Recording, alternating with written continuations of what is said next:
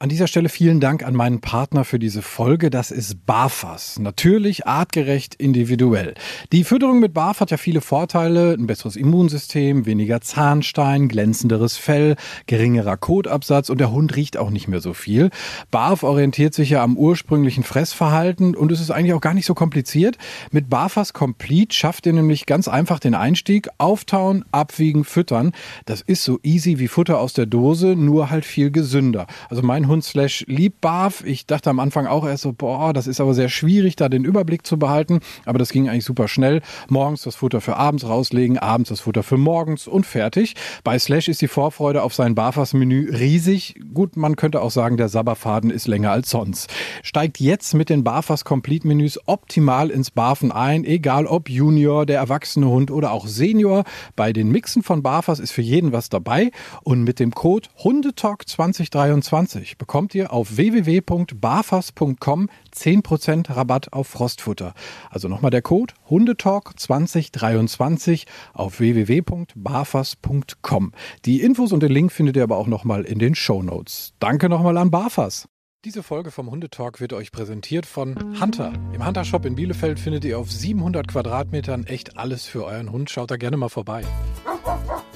Der Hundetalk ist heute in einer Schule. Äh, das ist mal was ganz was anderes. In der Petrus-Damian-Schule in Warburg bei Katrin Rauber. Hi Katrin. Hallo. Schön, dass ich da bei dir sein darf. Katrin, du bist ähm, Sonderpädagogin, du bist Gastdozentin an der Uni Kassel für tiergestützte Pädagogik. Was machst du? Was, was ist das für ein Job? Wie kann man das mal einmal für den Anfang grob zusammenfassen? Ja, also ich bin Pädagogin, Lehrerin, wie du schon sagtest. Und letztlich ist es so, dass ich meine Tiere mit in die Schule bringe und gemeinsam den Schulalltag mit ihnen und den Kindern und Jugendlichen gestalte. An der Uni sind es natürlich nicht die Schüler, sondern da sind es dann Studenten. Aber ähm, auch die kommen dann mit ganz vielen Tieren in Kontakt. Und manchmal fahren wir dann auch noch auf den Hof zu den Pferden. Die kommen natürlich nicht mit in die Klasse, auch wenn es meine Schüler gerne hätten. Und dann machen wir zu allen möglichen Fächern, finden wir immer einen Bezug zu den Tieren und können auch ähm, Inhaltliches toll thematisieren, aber eben auch ganz viel ähm, bei unserem Schülerklientel. Wir sind ja Förderschule für emotional-soziale Entwicklung. Und ähm, da liegt halt auch der Schwerpunkt eben im emotionalen und sozialen Lernen. Regeln einhalten, Empathie stärken, Rücksichtnahme, ähm, Selbstwirksamkeit und so weiter. Und das sind dann halt auch wirklich so die Hauptthemen, die du mit den Schülern dann im Unterricht auch angehst, richtig? Ja, also tatsächlich. Wir, wir binden die Tiere immer auch in ein Fach ein. Natürlich wollen wir da auch weiterkommen und die Kids haben auch ihren Lehrplan. Aber trotz alledem ist es ganz wichtig, dass wir die Tiere immer wieder beobachten und sehr viel Rücksicht auf die nehmen. Also ich sage auch immer wieder, die Tiere kommen in die Schule, weil ich sie mitnehme. Das sind meine und das sind meine Schätze und ich möchte das mit euch teilen. Aber wenn es denen hier nicht gut geht, die haben keine Schulpflicht wie ihr, dann bleiben sie zu Hause oder kommen erstmal wieder ins Auto für eine Auszeit. Und ähm, deswegen halten wir zwischendrin mitten im Unterricht an und ähm, beobachten dann unseren Hund oder die Meerschweinchen oder die Schnecke, die gerade an der Scheibe lang schneckt und ähm, gehen dann darauf ein, welche Bedürfnisse die Tiere haben, was sie uns gerade kommunizieren wollen und wie wir dann eben auch passend reagieren sollten. Okay, cool. Also da nehmen die Schüler eine ganze Menge mit. Ich kann mir vorstellen, das ist doch für die, für die Jungs und Mädels ein absoluter Traum, oder? Mit so vielen Tieren hier im, im Klassenraum zu sein? Ja, ähm, würde ich auch so unterschreiben. Ich kann natürlich nicht in ihre Köpfe reingucken, aber ähm, heute Morgen im Meerschweinchenzimmer ging es dann los. Oh, warum müssen wir denn schon wieder hoch? Oder bei, wann können wir denn mal wieder zu den Pferden? Wann kommt Cookie denn? Und selbst wenn ich morgens auf den Schulhof gehe und meine Schüler abhole, dann ähm, kommen ganz viele Kids auf mich zu. Grüß den Cookie ganz nett von mir. Und die sehen einfach an meiner Bauchtasche, wo die Leckerlis und die Häufchentüten drin sind. Oh, der Hund ist heute da. Und ähm, dann klopft es auch zwischendurch einfach mal hier an der Klassentür an und ich denke, ah, ein Kollege möchte was und mach auf. Und dann stehen dann irgendwelche Schüler, die einfach nur mal kurz dem Cookie Hallo sagen wollen oder eine Runde, geht's den Fischen denn noch gut? Oder äh, wie läuft's bei den Schnecken? Ähm, und dann werde ich da auch tatsächlich interviewt. Und ähm, das ist so, dass unser Chef, der sagt das auch äh, ganz oft, das hat er von seinem ehemaligen Chef. Es wird einfach weitergegeben und ich gebe es auch euch weiter, dass es bei uns hier an der Schule einfach so ist, dass wir nicht hier nur unterrichten, sondern dass wir hier mit den Kindern leben. Und äh, genau so ist es halt auch. Und ähm, unsere Schüler sind nicht umsonst bei uns an der Schule. Eine Kollegin sagt immer, die sind nicht wegen Fußpilz hier. Und wir haben die rund um die Uhr. Also es ist nicht wie früher. Ich bin auch mit Erstberuf Grundschullehrerin und habe dann noch den Sonderpädagogen oben drauf gemacht. Früher war ich auch Fachlehrerin, hatte hier Mathe und da Deutsch und so weiter. Ähm, und hier haben wir unsere Klassen komplett alle Fächer. Ähm, klar gibt's in den Randstunden, habe ich auch manchmal das Glück, dann die Zehnklässler oder die Siebtklässler zu unterrichten. Aber meine Schüler habe ich rund um die Uhr. Und so können wir halt ähm, viel mehr fördern, kennen die Schüler viel intensiver. Und ähm, teilweise sind unsere Kinder auch fremd untergebracht, das heißt ähm, im Jugenddorf oder in Pflegefamilien und so weiter, in Wohngruppen. Und wir sind dann oft einfach auch wirklich dieser Halt. Also wir sind jeden Tag da, wirklich immer jeden Tag. Und ähm, wir machen jeden Tag wieder die Tür auf und äh, ja, wollen einfach das Möglichste eben geben. Und das ähm, fällt manchen Kindern wirklich schwer. Und die haben teilweise ganz viele psychische Probleme, Bindungsstörungen und, und, und. Die haben diese Bindungsstörung mit Menschen. Aber auch Tiere können ähm, Bindungspartner sein. Ein sozialer Gegenüber, der ganz viel geben kann und auch zur Reflexion anspornt. Und ähm, dann haben sie zwar Probleme mit den Menschen, aber mit den Tieren eben nicht. Meistens jedenfalls. Und dann kann man durch dieses Beziehungsdreieck, weil die Tiere sind ja nie alleine mit meinen Schülern, ähm, kriegen sie eine super sichere Beziehung zu meinem Hund oder zu dem Meerschweinchen. Und dadurch, dass ich dabei bin, springt es auf mich über und ähm, wir kriegen dann auch einen Türöffner oder wir kriegen eine Beziehung zueinander. Und das ähm, macht es schon toll. Man merkt, du äh, brennst richtig für, für deinen Job. Es ist wahrscheinlich mehr äh, das ganze Leben als ein Job, weil du ja nicht nur mit den Schülern immer lebst, sondern auch mit deinen Tieren. Wir kommen da gleich noch drauf zu sprechen, was du so alles äh, zu Hause und hier in der Schule hast. Du machst das, äh, ich sag mal, professionell mit der tiergestützten Pädagogik seit 2013. Wie bist du dazu gekommen? Wie hat sich das so entwickelt, dass du gesagt hast, ach, ich verbinde das jetzt mal, meine Liebe zu den Tieren ähm, mit der Liebe zu meinen Schülern? Ich bin äh, mit Hunden groß geworden. Mein Vater war ähm, Polizist und Hundestaffelleiter. Und ähm, ich fand Tiere schon immer ganz toll, weil ich mit egal welchem Problem, ich, was ich auch immer hatte, schlechte Laune oder was auch immer, ich bin zu denen gekommen und auf einmal war die Welt wieder okay. Und die nehmen einen so, wie man ist. Und ähm, ja, das damals waren es Hund und Pferd, ganz viel. Und dann ähm, kam auch noch Kaninchen und und und alles Mögliche dazu. Und ich habe dann einfach auch gemerkt, ach, dass es mir viel gibt und ähm, dass es dann bestimmt auch meinen Schülern viel gibt. Und habe dann im Referendariat, damals dachte ich, ich habe eine schwierige Klasse, ähm, war jetzt nicht wirklich so der Fall, aber damals dachte ich das halt. Und meine Mentorin meinte dann, ja, wenn du deine Schüler motivieren möchtest, was ist denn das, was dich motivieren würde? Worauf hättest du denn besonders irgendwie Lust im Unterricht. Und dann sage ich, ja, ach, ich habe von dem, der Schulhund-Thematik gehört. Ach, ich habe so einen kleinen Jack Russell Terrier und ich mache mit dem so gerne Agility und das, wir sind so ein tolles Team und warum das nicht? Und dann sagt sie, ja, dann find heraus, was man dafür machen muss und wie. Und ähm, dann war das damals noch Pepper, der ähm, mit mir dann eine Schulbegleithundeausbildung gemacht hat und dann mit mir im Referendariat schon ähm, in die Schule gegangen ist. Und ähm, zur zweiten Staatsexamensprüfung habe ich mir dann Professor Cookie gegönnt. Und meine Schüler haben tatsächlich bei der Namensfindung und so auch geholfen. Dann habe ich äh, mit einer befreundeten Therapeutin gequatscht und sagte, ja, so ein Hund, das ist schon toll, aber da muss es doch noch mehr geben. Und dann sagte die, ja, ich kenne eine Kinder- und Jugendpsychotherapeutin, die setzt Schildkröten ähm, in ihrer Therapie auch ein. Und wie der Teufel so will, ein Arbeitskollege von meinem Vater ist Privatschildkrötenzüchter so kam ich an die Schildkröten. Und dann dachte ich, ja, für den Hund hast du eine Ausbildung gemacht. Die war auch super wichtig und ähm, hat dir viel, viel geholfen. Ähm, ohne die wäre ich gnadenlos untergegangen mit einem ganz tollen Hund, trotz alledem. Und dachte, ja, aber eine Schulschildkrötenausbildung ist nicht existent. Ähm, und habe dann aber rumrecherchiert und wollte halt einfach auch da Kompetenz haben und es richtig machen. Und habe dann noch eine Weiterbildung zur Fachkraft für tiergestützte Intervention gemacht und dort noch viele andere Tiere kennengelernt. Und äh, so kam eins zum anderen und jetzt sind es sieben, ich sag mal sieben große verschiedene Tierarten. Die Regenwürmer und die Asseln und so jetzt mal außen vor genommen. Ja, ihr merkt schon, es ist eine Menge los hier. Wir sitzen hier auch in einem Klassenraum, ähm, wo man wirklich denkt, oh, okay, hier gibt's eine Menge zu gucken. Also wir fangen mal hier an. Hier ist ein, äh, erstmal ein Aquarium äh, mit Guppies, das kann ich erkennen. Was ist da noch drin? ähm, rote Feuergarnelen, ähm, Panzerwälze, Antennenwälze und unsere Wasserschnecken. Was machen die, was machen die Kids mit dem Aquarium? Gucken und entspannen. Ja, also vor allem so abtauchen und runterkommen, auch äh, man hört so ein leichtes Plätschern. Abtauchen im übertragenen Sinne, also die. ja. Na, manchmal ähm, füttern wir tatsächlich auch aus der Hand. Also dann panieren wir die Finger in Fischfutter und dann kennt man vielleicht aus so einem ähm, Beauty-Salon, wo die Fische die Hautschuppen abknubbeln, aber wir machen das halt mit Futter. Das. Ähm, aber die Kinder sammeln bei mir zum Beispiel auch Punkte, um entweder in die Schatztruhe zu greifen, wo Kleinigkeiten drin sind, oder sie sammeln doppelt so viele Punkte, damit sie extra Zeit mit mir haben, dass ich mir da eine große Pause oder eine Schulstunde nur für sie Zeit nehme. Und diese Woche war das so, dass ähm, ein Schüler extra Zeit hatte und hat gesagt, also ich habe ihm Vorschläge gemacht und da war unter anderem auch, ja, wollen wir das Aquarium sauber machen? Oh ja, Aquarium. Also er will das Aquarium sauber machen. Und dann machen wir das auch gemeinsam sauber.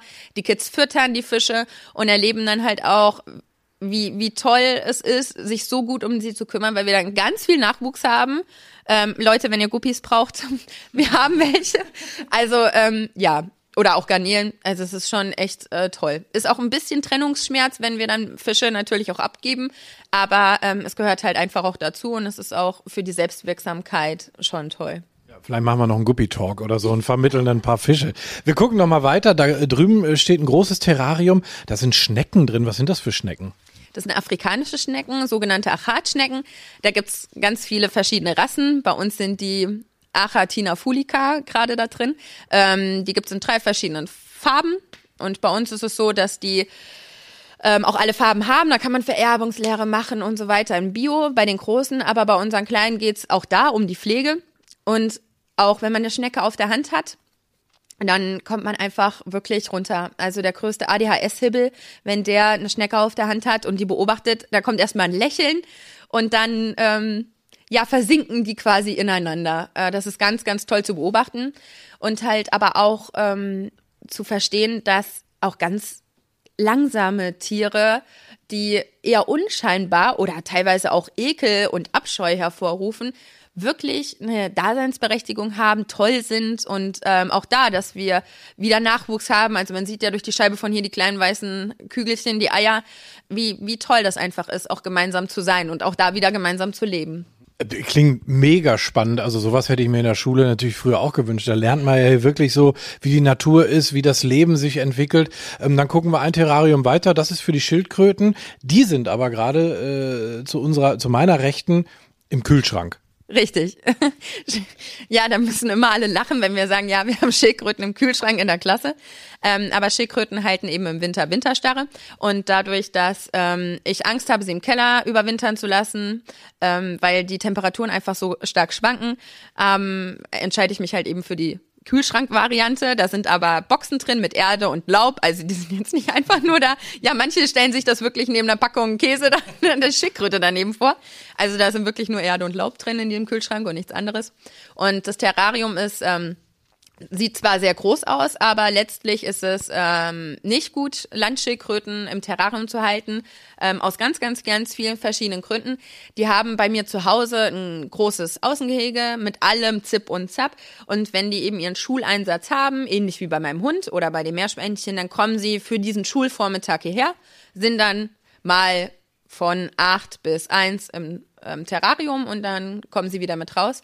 Und ähm, auch die, also es gibt viele Schüler, die totale Fans sind von den Schildkröten, die dann auch, wenn neue dazukommen, oh, Schildkröten, die sind doch voll langsam, dann erstmal gleich ein Veto einlegen. Nee, wenn die Sonne eingetankt haben, dann sind die auch richtig schnell.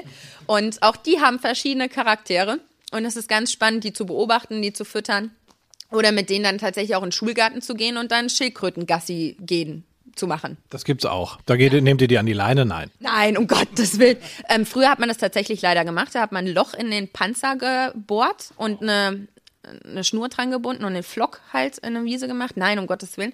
Ähm, entweder setzen wir uns in den Sitzkreis und machen dann noch nebenbei Unterricht ähm, oder wir machen das wirklich aktiv, dass wir sagen, okay, zwei Schüler kümmern sich um unsere blaue Blair und zwei um die rote Ronja und passt auf, wie achtet man da drauf und so weiter. Und da sind wir auch schon wieder beim sozial-emotionalen Lernen. Im Team gemeinsam für ein, ein Individuum sich zu sorgen, ist schon anspruchsvoll. Aber gerade für die Schildkröten oder für die anderen Tiere funktioniert es dann auf einmal. Und fünf Minuten später, wenn die Schildkröten wieder im Terrarium sind oder, ähm, weiß ich nicht, wie aus dem Meerschweinchenzimmer rausgehen, dann ist wieder offene Hose, ne? Und dann denkt man, was war denn gerade, ne? Ja. Ja, so schnell kann es dann gehen. So, jetzt haben wir noch was Interessantes. Stabheuschrecken. Ja. Äh, warum das?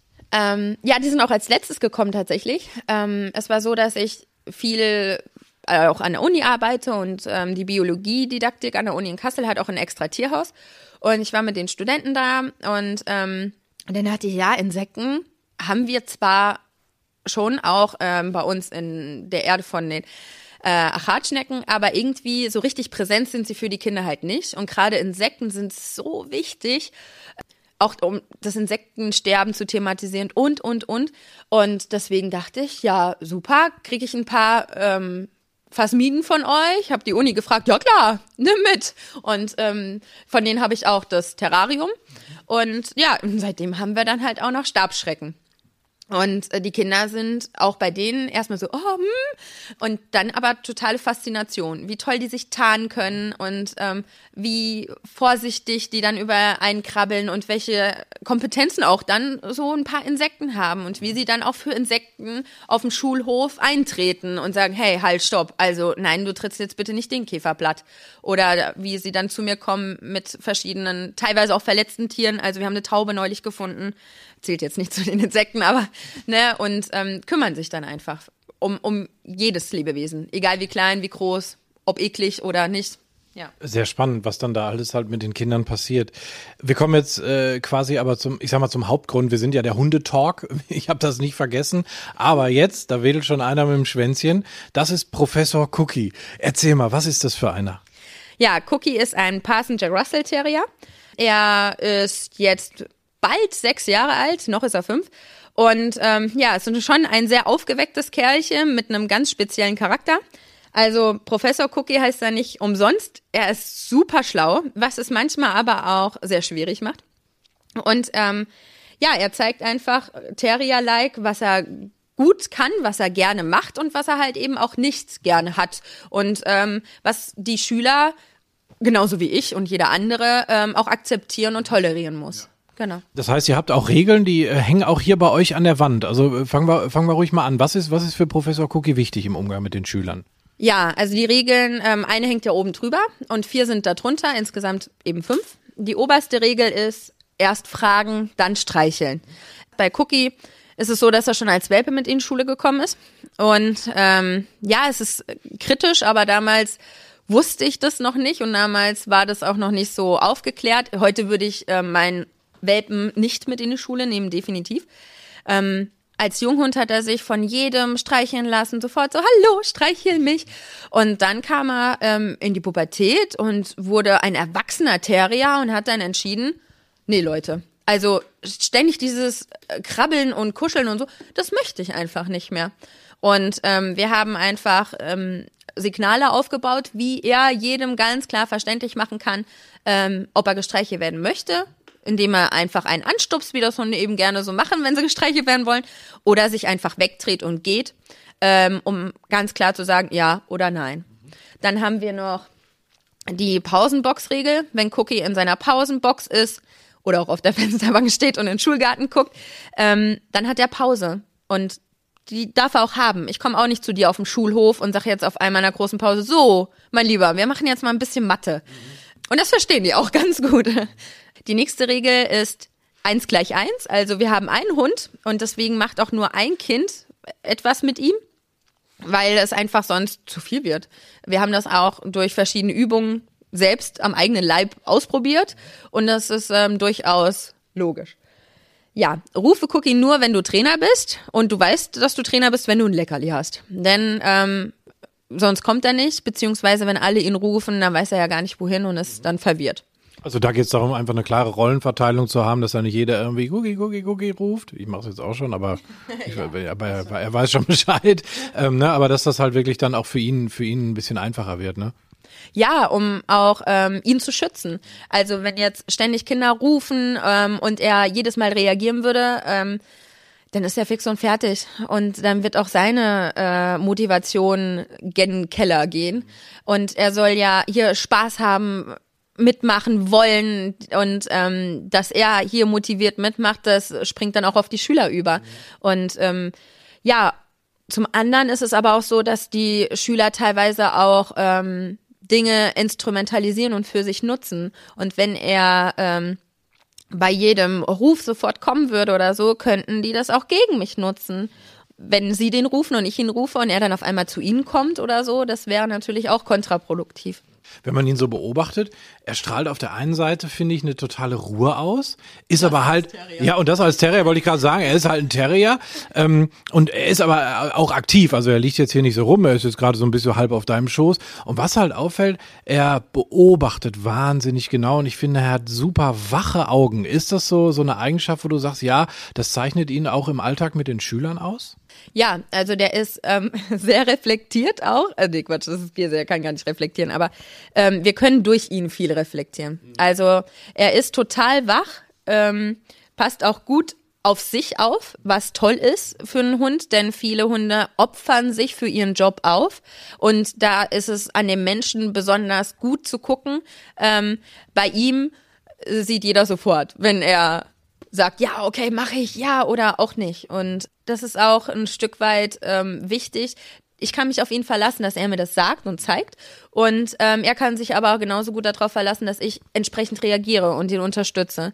Und das braucht er halt auch einfach in seinem Job hier an so einer Schule mit speziellen Kids, dass er einfach auch spürt, okay, da braucht jemand Zuwendung oder hier lieber nicht. Klar habe ich ihm am Anfang das auch bisschen auch unterstützend beigebracht, dass wenn ein Schüler, bei dem es brodelt, dass ich den erstmal bei mir in der Nähe behalte.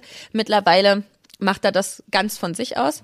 Und ähm, ich brauche auch tatsächlich keine Angst haben. Also wenn man unseren Schulnamen sagt, dann kommt oft, oh, da arbeitest du und ach, da nimmst du deine Tiere mit und das geht gut. Ja, es geht tatsächlich gut ich habe keine Angst, meine Tiere mit in die Schule zu bringen. Klar, es kann immer was passieren, aber auch mir kann was runterfallen oder, ne? Aber letzten Endes passen meine Schüler wirklich gut auf ihn auf und sind sehr rücksichtsvoll. Ja. Natürlich auch, weil es eben äh, diese Regeln gibt. Die letzte Regel halt ruhig und langsam, ne, dass man, dass der halt auch irgendwie so seine Ruhe bekommt und eben auch die Energie hat, wie du sagst, sich halt auch um die um die Kids zu kümmern. Ähm, wie ist es denn so im, ich sag mal im Unterricht? Du hast gesagt, du bindest ihn ein halt auch für gewisse Aufgaben in, in verschiedenen Fächern. Was kann das zum Beispiel sein? Ja, also einmal am Tag hängen wir an unsere Tagestransparenztafel auch ähm, Hundezeitschild auf. Mathe oder Deutsch meistens, aber auch mal im Sachunterricht oder in Englisch. Ähm, und dann gibt es ganz, ganz viele verschiedene Tricks, die er mit uns macht, die ich dann mit Inhalten kombiniere. Also in Mathe dreht er an einem Glücksrad und zack sind wir bei der Wahrscheinlichkeitsrechnung. Oder ähm, er zieht irgendwelche Aufgabenkarten und die Kids müssen die eben lösen. Er stupst eine Dose um und auf dieser Dose stehen Aufgaben drauf. Ja, und diese Aufgaben kann man natürlich für jedes beliebige Fach eben nutzen. Dann ist es aber auch so, dass wir mal ausrechnen, wie teuer ist ein Hund oder ähm, Vorgangsbeschreibungen machen, wie funktioniert es, Hundekekse zu backen oder ähm, in Sachunterricht einen Plan lesen, einen Agility-Parcours aufbauen und, und, und. Also da gibt's eigentlich gibt's da fantasietechnisch gar keine Grenzen. Ich wollte gerade sagen, also ich glaube, wenn man sich da mal mit auseinandersetzt, dann kann man ganz, ganz viel auf den Hund und um Themen rund um den Hund äh, beziehen. Was hat denn der Cookie so für offizielle Arbeitszeiten? Ja, die Arbeitszeiten sind ähm, einmal die Woche tatsächlich nur. Man sagt, so ein Richtwert ist ein bis zweimal die Woche für zwei bis drei Schulstunden. Ich habe es so, dass ich ihn einmal die Woche mitnehme für vier Stunden, für vier Schulstunden. Wenn ich aber merke, okay, es geht jetzt nicht mehr, dann kann er jederzeit auch halt auch ins Auto. Was ich hier vom Fenster aus sehe, das ist echt optimal. Oder wir gehen dann einfach mal in den Schulgarten zusammen. Ähm, ja, das sind schon seine Arbeitszeiten. Ähm, manchmal bringe ich ihn auch an zwei Tagen mit, aber das ist wirklich eher Ausnahme und sehr selten, weil es unglaublich anstrengend ist, so ein Schulvormittag. Nicht nur für uns Lehrer, ja.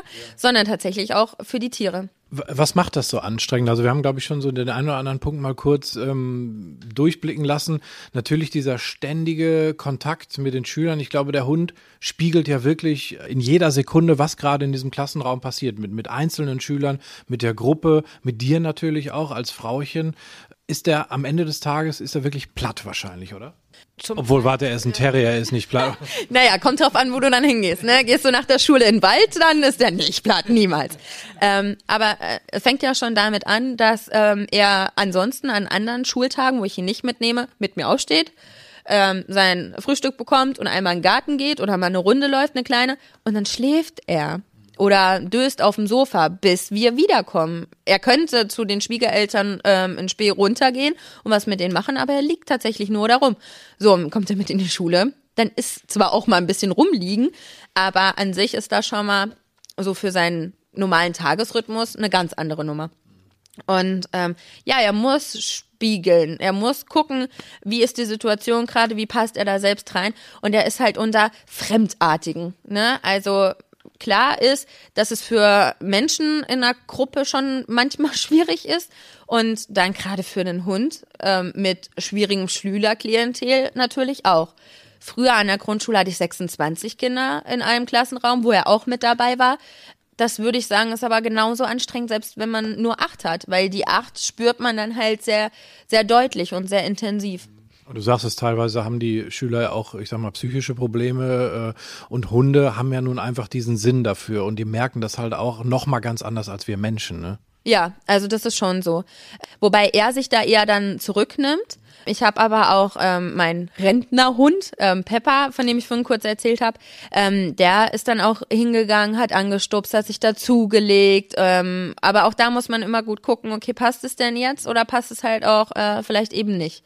Ne? Und bei Cookie ähm, ist es schon so, dass er dann eher ja eben entweder sich zurücknimmt, wenn es da brodelt, aber ähm, dann eben auch die Möglichkeit zur Ablenkung gibt und äh, mal auf andere Gedanken kommen. Oder wenn wir spazieren gehen, außerhalb auch vom Unterricht, wenn die Kinder am Ganztag sind und ich die abhole oder ein Schüler ähm, freiwillig einfach länger bleiben will, ähm, um zu sprechen, dann ja, gucken die Cookie an und wir laufen rum und dann kommen wir vom Ästchen auf Stöckchen und man erfährt so viel von dem man nie gedacht hätte, dass man es erfährt. Da sind wir mitten im Thema, was ich auch unbedingt noch ansprechen möchte. Äh, jetzt abseits von den Tricks, die Cookie kann, also du hast gesagt, Glücksrad drehen und solche Sachen, also es sind natürlich immer nette kleine Geschichten dann für die Schüler. Ähm, haben die auch, ich sag mal, einfach so Kontakt, ohne jetzt irgendeine Aufgabe mit Cookie zu erledigen. Was erlebst du da? Also was macht das mit den Schülern, dieser Kontakt zu Cookie? Also diese Hundezeit dauert vielleicht eine Viertelstunde, wo er diese Tricks macht. Ansonsten ist er in Anführungszeichen nur anwesend im Unterricht. Und ähm, da ist es so, dass er, jetzt ist er auch gerade auf die Fensterbank gesprungen, uns Bescheid sagt, wann was im Garten ist. Ähm, und die Jungs dann alle hinflitzen und sagen, oh ja, wer, was ist es? Und tatsächlich haben wir Eichhörnchen in den Bäumen spielen sehen. Und da ist tatsächlich für mich persönlich auch dann mal Mathe kurzzeitig mal egal. Wir können ja später nochmal Mathe machen. Und dann beobachten wir halt auch die Eichhörnchen. Das ist schon toll. Ähm, dann ist es auch so, dass ähm, sie es lieben, wenn er Körperkontakt gibt, weil er es halt selten gibt. Ähm, aber wenn er es tut, dann ist es halt, oh, guck mal, wie toll. Und er macht es gerne halt, wir haben hier ein Klassensofa, dass die Kids auch da dann drauf sitzen und arbeiten und er sich dann dazulegt. Und dann auch einfach dieses, hey, guck mal, du bist gerade so entspannt und so, so nett, ähm, dass er sich zu dir legt. Er vertraut dir. Guck mal, der macht sogar die Augen zu und entspannt hier richtig dolle und das liegt nur daran, weil er es dir zutraut. Und ähm, das macht natürlich einmal ähm, ganz viel Selbstbewusstsein, Selbstvertrauen und Selbstwirksamkeit, aber es verstärkt natürlich auch dieses positive Verhalten, was wir hier ja in der Schule auch ähm, üben müssen. Ähm, genau, das, das. Aber die Kids erinnern sich auch gegenseitig an Regeln. Also ähm, hey, denk mal dran, ruf ihn nur, wenn du ein Leckerli hast. Oder, äh, oh, das ist für Cookie zu laut. Selbst wenn wir, also wir machen an dem Tag, wo Cookie da ist, nie Musik. Ähm, oder sehr, sehr, sehr selten. Und dann am nächsten Tag machen wir Musik und dann kommt, oh, gut, dass Cookie nicht da war. Der Arme, das wäre dem viel zu laut gewesen. Ähm, und auch wenn er nicht da ist, ist er trotzdem immer äh, in den Köpfen. Und ähm, das macht auch was. Ah, Frau aber was meinst du, was macht Cookie gerade zu Hause? Ja, ich habe ja keine Kamera, aber ich schätze mal so und so. Und selbst bei Pepper ist es so, den haben meine Schüler erst einmal auf einem Ausflug erlebt. Da durfte der mit. Der musste jetzt in die äh, Tierklinik, weil er schlimme Bauchschmerzen hat und die fragen mich täglich, wie geht's ihm, was ist und ist mittlerweile wieder zu Hause, aber wir haben halt die Befunde noch nicht. Und ich werde täglich von meinen Schülern gefragt, was ist, was ist. Und ähm, da merkt man halt auch einfach, wie viel Beziehung da entsteht. Und nur von einmal sehen. Klar, es ist guter Kumpel von Cookie auch, aber ähm, ja, da passiert ungemein. Und dann gibt es auch Schüler, nicht an dieser Schule, an einer anderen, der lief mit mir die Treppen hoch und sagte, sag mal, wie ist denn das? Hättest du Cookie auch lieb, wenn er ein Mops wäre? Ja, gleich ich Cookie auch lieb, wenn er ein Mops wäre. Ist ja egal. Und ähm, ja, und hättest du den auch lieb, wenn er ganz dick wäre? Ja, hätte ich ihn auch lieb. Da müsste ich natürlich gucken, ob er dann noch die Treppen hier hochkommt. Und wir müssen vielleicht ein bisschen, äh, bisschen mehr Bewegung machen und so. Aber natürlich hätte ich den auch lieb. Hm, ja. Und dann hat er drüber nachgedacht. Und man muss halt bei diesem Schüler dazu sagen, der war ein Außenseiter. Er war adipös. Er hatte nicht tolle Klamotten. Und er hat durch Cookie einen Weg gefunden, mit mir darüber zu sprechen und wie ich dazu stehe. Und das ähm, hat auch geholfen. Also ganz oft reflektieren die Kids über ähm, Themen, durch dass sie über die Tiere reden und meinen eigentlich sich selbst. Ja. Also dass der Hund quasi wirklich so eine Art Medium ist, ne, ja, über den genau. die, die Kinder dann wirklich kommunizieren können. Wow. Also du sagtest eingangs, die Kinder haben oftmals auch Probleme, Empathie zu zeigen. Aber du sagst auch, über den Hund ist es alles viel einfacher als dann bei Menschen, ne? Ja, die Tiere und vor allem auch der Hund, die sind uns untergeordnet. Also wir sind denen einfach überlegen. Das ist so. Und das wissen die auch. Und ähm, ich sag mal, der Cookie oder Hunde, alle Tiere sind mehr oder weniger bedürftig und sie sind ähm, die Schutzbefohlenen. Und ähm, deswegen haben die einfach ein großes Engagement und Interesse, dass es denen gut geht. Ähm, wir haben hier auch Tierversprechen, also hier hängt das Hundeversprechen und bei jedem anderen ähm, Terrarium oder Gehege hängen die eben in entsprechender Form auch. Und da steht halt auch drin, ich will dein Freund sein und immer für dich sorgen. Ich will dir jeden Tag meine Aufmerksamkeit und meine Zeit schenken. Und dann gibt's noch so ein paar andere Punkte. Und das unterschreiben die sehr gerne. Und dann gibt's auch mal Tage, boah, muss ich jetzt die Schnecken tatsächlich einsprühen? Ich habe doch gerade gar keine Lust. Sag ich, hier, tippe auf das Versprechen und sag, du hast versprochen. Ja, okay, klar. Wenn ich aber sage, so, du musst jetzt noch eine Matheaufgabe machen, weil es gibt ein Gesetz, wo du einfach jeden Tag Mathe machst, dann ist das ziemlich egal kannst du mir glauben, dass ich auch lieber Schnecken eingesprüht hätte, als damals noch irgendeine Matheaufgabe zu lösen. Definitiv. Da wären Tiere auch eher meins gewesen als irgendeine Kurvendiskussion oder ich weiß nicht was. Ist Cookie verbeamtet eigentlich? Nee, leider nicht. Ich kriege überhaupt kein äh, Mehrgeld dafür, dass ich die ganzen Tiere mit hierher bringe. Es ist eher so, dass ich noch die ganzen Weiterbildungen und Ausbildungen selber finanziere. Äh, ich habe neulich ein Gespräch mit meiner Steuerfachfrau gehabt, die ähm, mit dem Finanzamt gesprochen hat und ich brauchte eine Bescheinigung von unserer Schule, dass ich tatsächlich nichts für die Tiere bekomme. Und dann sagte der, der vom Finanzamt wollte es nicht glauben. Wer ist denn so verrückt und macht sowas? Und äh, meine Steuerfrau sagte, ja, die. und äh, es ist schon so, dass es, wie du schon sagst, Herzblutarbeit ist. Ne? Also klar kann finanziert die Schule auch mal ein Seminar oder ähm, ich habe jetzt Tierpatenschaften eingerichtet, dass jeder, der das toll findet, ähm, Tierpate übernehmen kann und uns da auch einen kleinen Obolus jeden Monat zukommen lässt. Das ist schon super. Aber letzten Endes steht und fällt das Held mit dem Herzblut des Pädagogen. Und ähm, das Finanzamt hat trotzdem bewilligt und hat, ich kriege Steuern zurück für. Immerhin, das gibt's auch. Ne? Immerhin, das ist auch mal auch mal ganz schön. Auf jeden Fall, ich weiß selber, was was Tiere so alles kosten. Ja. Du hast ja nun auch einige äh, mit dabei. Man, nun muss man aber auch erstmal so eine Schule finden, die das in in der Form und in dem Ausmaß mitmacht. Oder ist war das für dich irgendwie so normal? Nee, ne? Nee, also ähm, Schulhund ist tatsächlich mittlerweile schon sehr normal. Klar gibt's da auch immer wieder ähm, Probleme, auf die man stößt, dass dann die Schulleitung eben die rechtliche Verantwortung hat und wenn was passiert, dann ähm, sind sie halt in der Bringschuld. Aber ähm, letzten Endes ist es ein Aushängeschild. Ne? Also es gibt viele Menschen, die Tiere lieben und mögen und ähm, es hat einfach auch auf die Kinder laut Studien eben positive Effekte und ähm, warum denn das deswegen nicht? Und hier an die Schule bin ich gekommen, damals schon mit äh, meiner Schulhundmappe und habe auch gesagt, hier, ich habe auch die Weiterbildung und ich möchte auch noch Meerschweinchen mitbringen. Zum Aquarium bin ich auch gekommen, weil das schon in diesem Klassenraum stand und der Kollege es nicht mitnehmen wollte und dann zack hatte ich ein Aquarium. Ähm, das ist peu à peu gewachsen, aber es ist auch so, dass ähm, es fehlen würde mittlerweile. Und man muss auch die Gegebenheiten natürlich auch bekommen. Also es ist nicht selbstverständlich, einen Raum für Meerschweinchen zu haben, um Gottes Willen. Aber auch da gibt es Möglichkeiten. An meiner alten Grundschule habe ich überlegt, ein mobiles Gehege zu haben, was ich dann halt einfach in die Klasse fahre, die Meerschweinchen dann mit Boxen draufstelle, wo sie dann rauslaufen können und ähm, das halt sonst wieder zurückfahren kann. Also es gibt auch für alles Mittel und Wege. Wir haben eben deinen Werdegang schon so ein bisschen gehört, wie du dazu gekommen bist und wie du dich auch weitergebildet hast. Was muss man denn werden, um, um so ein Team zu werden, wie du es mit, mit Cookie bist? Was muss man wissen? Was müsste man machen aus deiner Sicht? Ja, erstmal bräuchte man natürlich einen Grundberuf. Also es gibt ja viele Menschen, die ähm, tiergestützt arbeiten. Bei mir ist es halt eben die Pädagogik. Das sollte man schon. Ich finde, es gibt große Diskussionen zum Thema Hund schon im Referendariat dazu nehmen oder doch nicht. Das Referendariat ist meistens eine krasse Zeit. Und das muss man sich wirklich gut überlegen. Bei mir war es halt einfach so, dass ich den Hund schon jahrelang hatte. Ich mit Hunden ähm, und verschiedenen Hundeausbildungen groß geworden bin. Und für mich war das jetzt nicht so nochmal ein, ein schwieriger Faktor.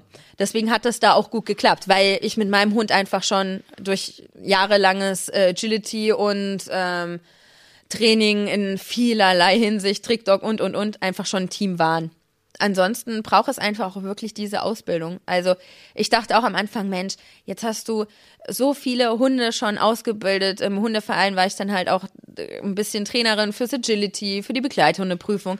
Naja, mal gucken, was da so kommt. Aber ähm, es ist Wahnsinn, wie wichtig das ist. Und auch jetzt, ähm, nach den vielen Jahren, ist es wichtig, sich weiterzubilden. Und dann mache ich bei einer Weiterbildung mit und wenn es nur dieses, ach ja, stimmt, Mensch, da wollte ich doch auch nochmal drauf achten, ne? Oder einfach mal wieder so ein Erinner mich ist und man kriegt immer neue Leute, ähm, neue Hunde und neue Ideen. Also da never ending story. Also Ausbildung ist unerlässlich. Nicht Ausbildung für den Hund, Ausbildung für den Menschen. Denn mit dem steht und fällt einfach alles. Das und durch diese Ausbildung Wobei man da auch echt gucken muss, wo man sie macht, denn jeder kann so eine Ausbildung äh, anbieten, leider. Wenn man eine gute Ausbildung hat, dann gibt es die sogenannten sechs Vs, die Lydia Axten ähm, ja nicht sich ausgedacht, aber geprägt hat. Da geht es, ich krieg sie bestimmt nicht alle hin, ich vergesse immer eins. Ähm, hey, ich zähle mit jetzt. ja, ja.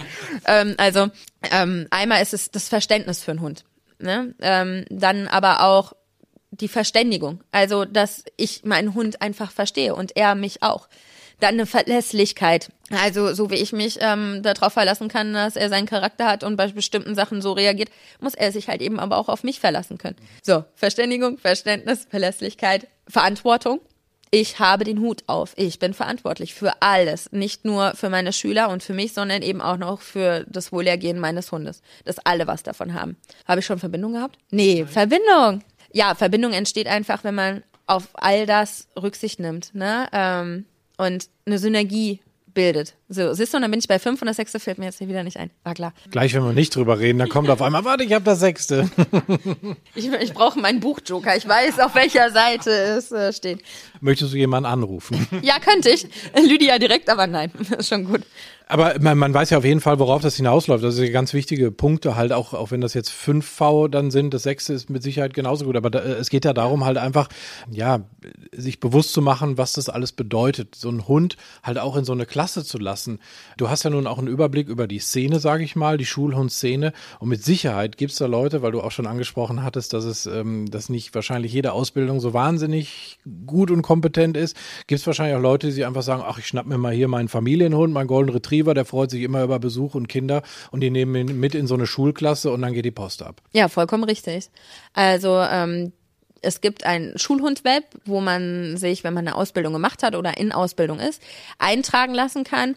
Und ich müsste jetzt nachgucken, aber ich bilde mir ein, dass die Ziffer von angemeldeten Schulen beziehungsweise angemeldeten Schulhunden bei 400 liegt, grob. Aber die Schulhund-Dunkelziffer ist viel, viel, viel, viel, viel, viel, viel größer. Und das macht es halt einfach auch schwierig. Und viele hören, einfach, oh, Schulhund, toll, ich habe auch einen Hund. Oder noch besser, ich wollte schon immer einen Hund. Und dann kann ich den auch noch mit in die Schule nehmen. Mensch, dann ist er nicht alleine zu Hause. Zack, komm, Welpe geholt, Welpe mit in die Schule, noch nie einen Hund vorher gehabt. Und ähm, ja, Streich, klar, ihr könnt ihn immer streicheln, jederzeit sowieso. Und der kommt auch jeden Tag mit in die Schule, weil wo soll der denn sonst anders hin? Ist ja noch ein Welpe.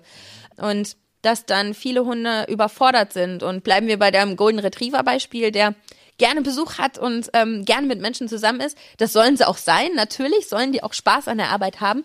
Aber man muss auch den Hunden einfach eine Sicherheit geben und auch einen Rückzugsort und eine Rückzugsmöglichkeit und auch mal für den Golden Retriever sagen, hier Hase, ich weiß, du möchtest ganz viel arbeiten, das machst du auch ganz toll, aber jetzt machst du auch mal bitte Pause. Mhm. Und ähm, ich glaube, dass man nur durch eine gute Ausbildung einfach ein Hund dann erst richtig lesen kann und auch zusammenwächst und es besser versteht.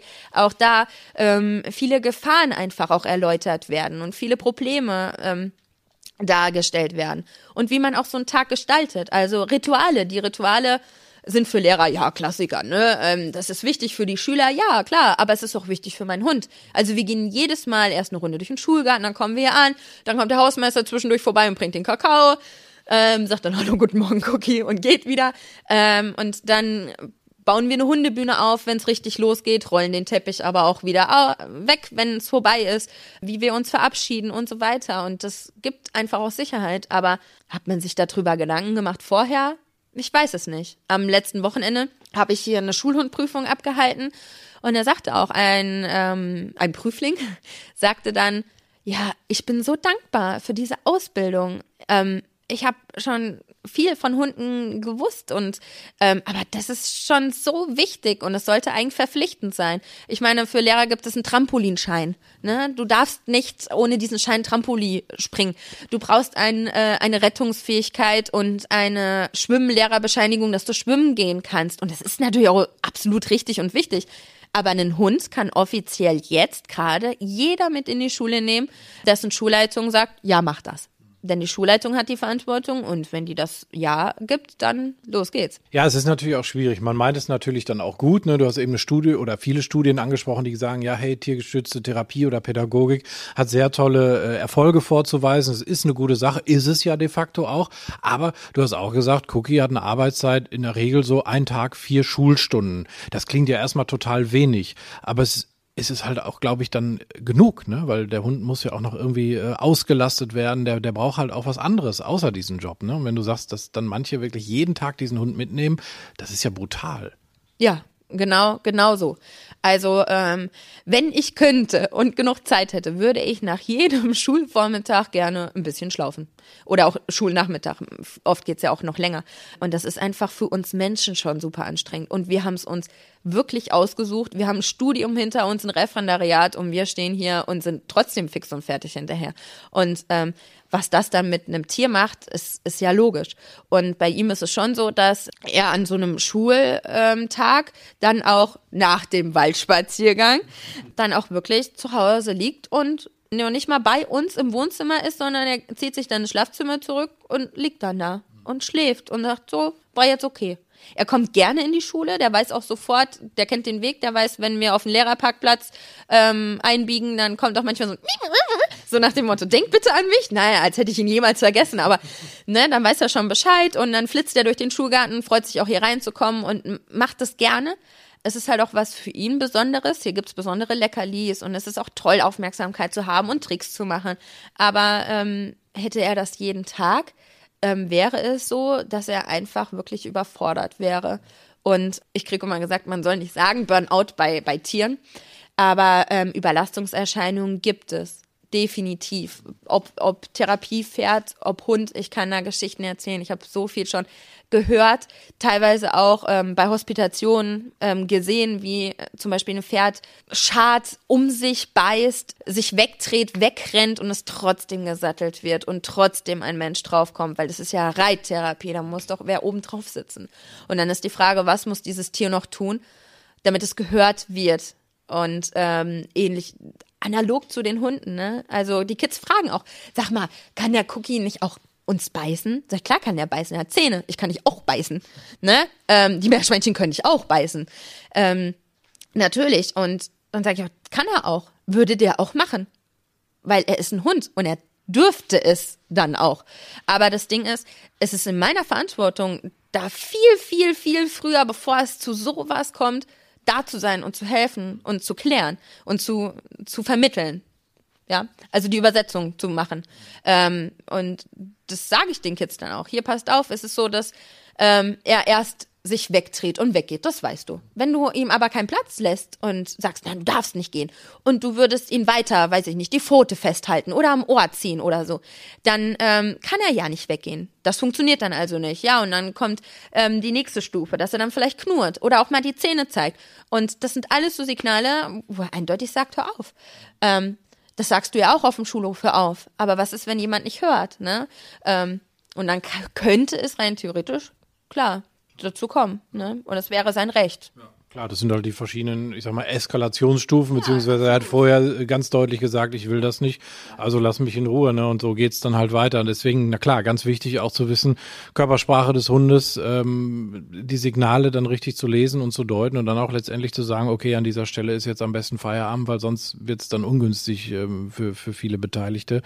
Was muss denn der Hund mitbringen für so eine Schulbegleithund-Geschichte, für den Job dafür? Eigentlich muss der Hund gar nicht so viel mitbringen. Klar, haben wir gesagt, Verantwortung liegt im, im Pädagogen, aber der Hund sollte schmerzfrei sein. Ne? Also wenn ich Bauchschmerzen habe oder Kopfschmerzen, dann bin ich auch nicht äh, wirklich genießbar.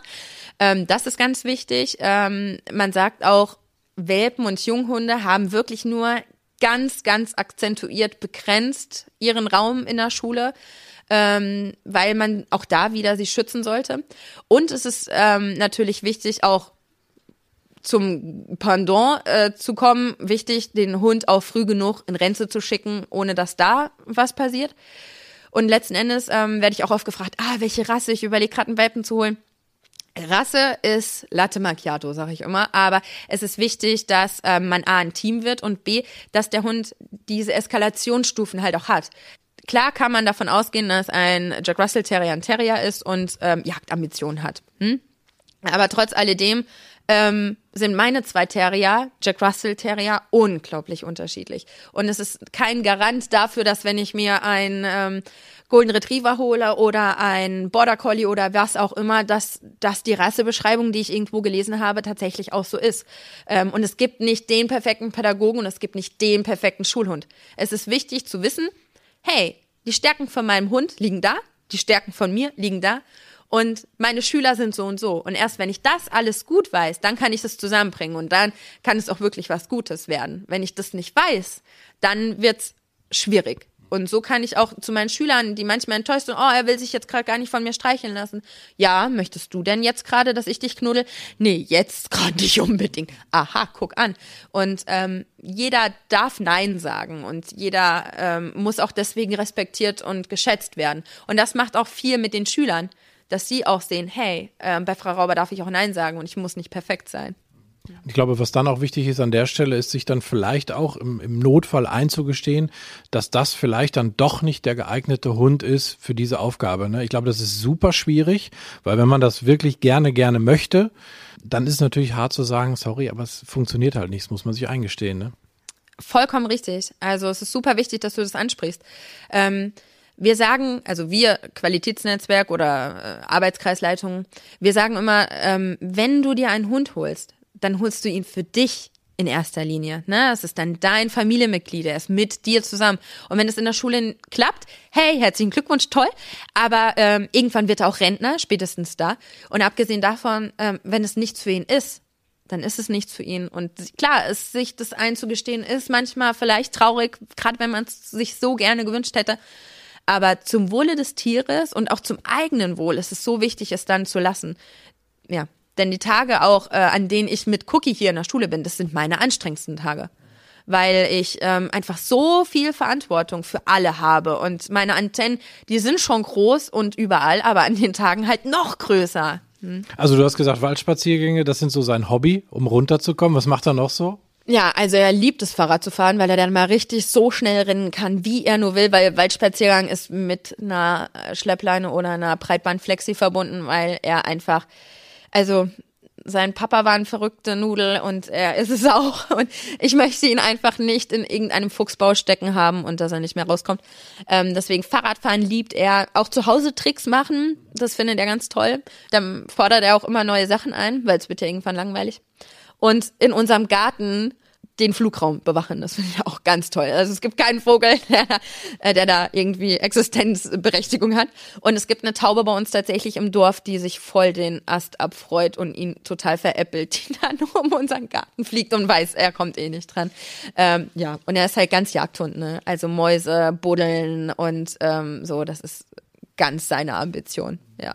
Wo willst du mit ihm noch hin, so als, als Schulhund? Was ist so, was sind so, er ist jetzt äh, fünf, wird sechs, was sind so die nächsten fünf, sechs Jahre seiner Schulhundkarriere? Ja, ich hoffe einfach äh, gesund, mit viel Spaß und Zufriedenheit so weitermachen. Also ich habe da gar keine großen Ambitionen, sondern ja, einfach so sein, zeigen auch, dass auch Terrier äh, durchaus ihre Daseinsberechtigung in so einem ähm, pädagogischen bzw. sozialen Bereich haben, ähm, dass das nicht nur für die Retriever was ist oder für ähm, Hütis und ähm, ja, halt auch einfach aufklären und zeigen, dass es toll ist, aber dass es auch viel Verantwortung und viel Arbeit bedeutet ähm, und nicht nur mal so eben, ich bringe mal meinen Hund mit in die Schule ist. Also das größte V ist schon auch das mit der Verantwortung auf jeden Fall, ne? Ja, absolut. Also es steht und fällt eben mit dem Lehrer. Und ähm, die Kids begrüßen immer den Hund und sagen, hallo Cookie, say hallo, ich bin auch noch da. Ja, hi, Frau Rauber. Ähm, ist nicht so wichtig. Ähm, aber letztlich ist es genau das. Also ich bin diejenige, die auf die Regeln achtet und äh, darauf achtet, ob sie eingehalten werden oder nicht. Ich bin diejenige, die sagt, oh, guck mal, gerade buddelt unser Hund auf dem äh, Sofa rum und möchte sich einkuscheln. Das bedeutet, ähm, es ist hier so entspannt oder langweilig, je nachdem, aber in der Schule ist es nie langweilig, ähm, dass er das jetzt kann kann. Und nur durch dieses Halt, stopp, guck mal, ähm, gibt es überhaupt Lernmomente? Hey, guck mal, Cookie ist jetzt weggegangen. Warum ist er von dir weggegangen? Was hast du gemacht? Und das macht es so wichtig und wertvoll, dass der Pädagoge einfach Ahnung davon hat.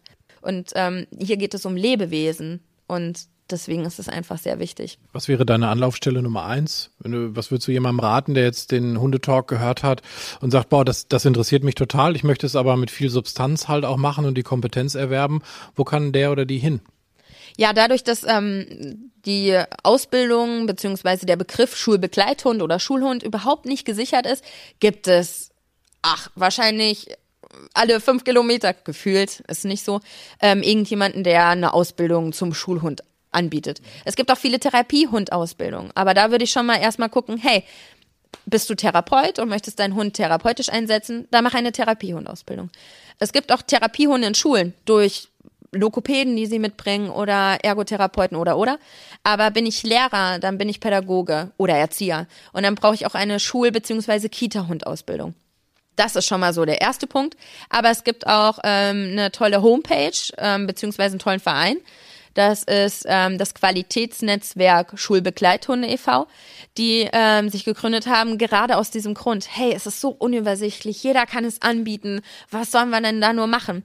Und da kann man einmal als aktiver Schulhundmensch Mitglied sein. Da können sich aber auch ähm, Institute beziehungsweise Dozenten melden die müssen dann eine Selbstverpflichtung unterschreiben, wo bestimmte Kriterien einfach erfüllt werden müssen und ähm, müssen dann auch ihr Konzept einreichen. Und dann wird auf die Homepage geguckt, was, weil Papier ist ja geduldig und so. Und die werden dann nur mit aufgenommen, wenn sie bestimmten Kriterien einfach Genüge tun und man sagen kann, ja, okay, wir haben jetzt nicht bei denen selber eine Ausbildung gemacht, aber das, was sie uns sagen und das, was wir lesen und erleben, das klingt gut, das äh, entspricht unseren Statuten, den nehmen wir auf.